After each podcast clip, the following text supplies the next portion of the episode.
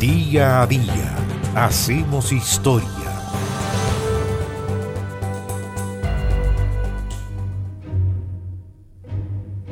...17 de abril de 1830...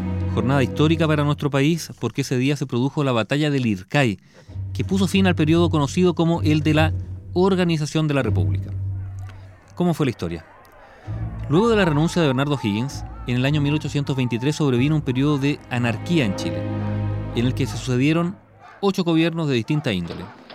Ramón Freire, Manuel Blanco Encalada, Agustina Izaguirre, Francisco Antonio Pinto y Francisco Ramón Vicuña. Aquí estuvieron representados los pelucones o conservadores, también gobiernos pipiolos, otros de carácter liberal, los federales que querían implantar en Chile un régimen similar a los de Estados Unidos, a los estanqueros, estaban los liderados por Diego Portales y los ojiguinistas, había un grupo de Concepción que eran aristócratas, militares y amigos personales de Bernardo Higgins.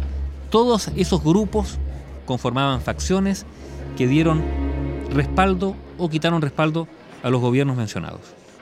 En 1829 se realizaron las elecciones que estaban establecidas en la nueva constitución del año anterior y en septiembre de ese año se inauguró un nuevo Congreso que estaba saturado por los pipiolos que eran mayoría. Los pelucones acusaron al Congreso de violar la Constitución y al fin se instaló una junta de gobierno presidida por José Tomás Ovalle. En 1830, el Congreso nombró como presidente de Chile a Francisco Ruiz Tagle y como vicepresidente a José Tomás Ovalle. No había voto universal en aquella época. El 1 de abril renunció Ruiz Tagle entonces Ovalle quedó como jefe de gobierno. Era una crisis que estaba instalada, que parecía irreparable, y todos consideraban incluso que la guerra civil entre liberales y conservadores era inminente. Obviamente, ambos bandos políticos contaban con apoyo militar. José Joaquín Prieto, al mando de más de 1.700 hombres, apoyaba a los conservadores, y Ramón Freire, que apoyaba a liberales y pipiolos, contaba con algo así como 2.200 soldados. Freire además tenía en sus filas a varios oficiales extranjeros de renombre, como el francés Benjamin Biel, el inglés Guillermo Tupper y el italiano Giuseppe Rondisoni, que habían luchado por nuestro país desde la Guerra de la Independencia. Pero Prieto, por su parte, tenía bajo su mando al coronel de división José María de la Cruz y como coronel a un sobrino suyo, que era Manuel Bulnes, el mismo que después fue elegido presidente de Chile.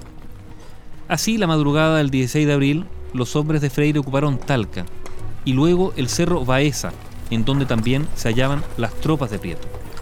Este, entonces, decidió desplazarse hasta la orilla del río Lircay, lo que hizo creer a Freire que Prieto eludía el combate y que por lo tanto iba a seguir rumbo a Concepción.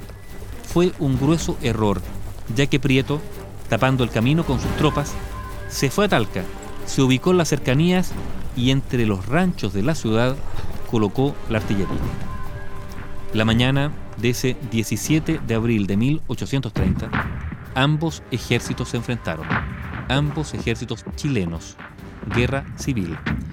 Prieto inició el fuego que prolongó por horas un encarnizado combate. Las fuerzas de Freire se fueron retirando, incluso él mismo tuvo que abandonar a su tropa. Rondizoni, aunque recibió dos heridas leves, también se retiró del campo de batalla, en tanto que Biel logró huir, atravesando el río Lircay.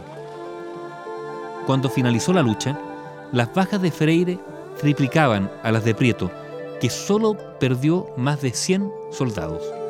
Las bajas de la batalla de Lircay, que se produjo el 17 de abril de 1830. Bio Bio, la radio con memoria.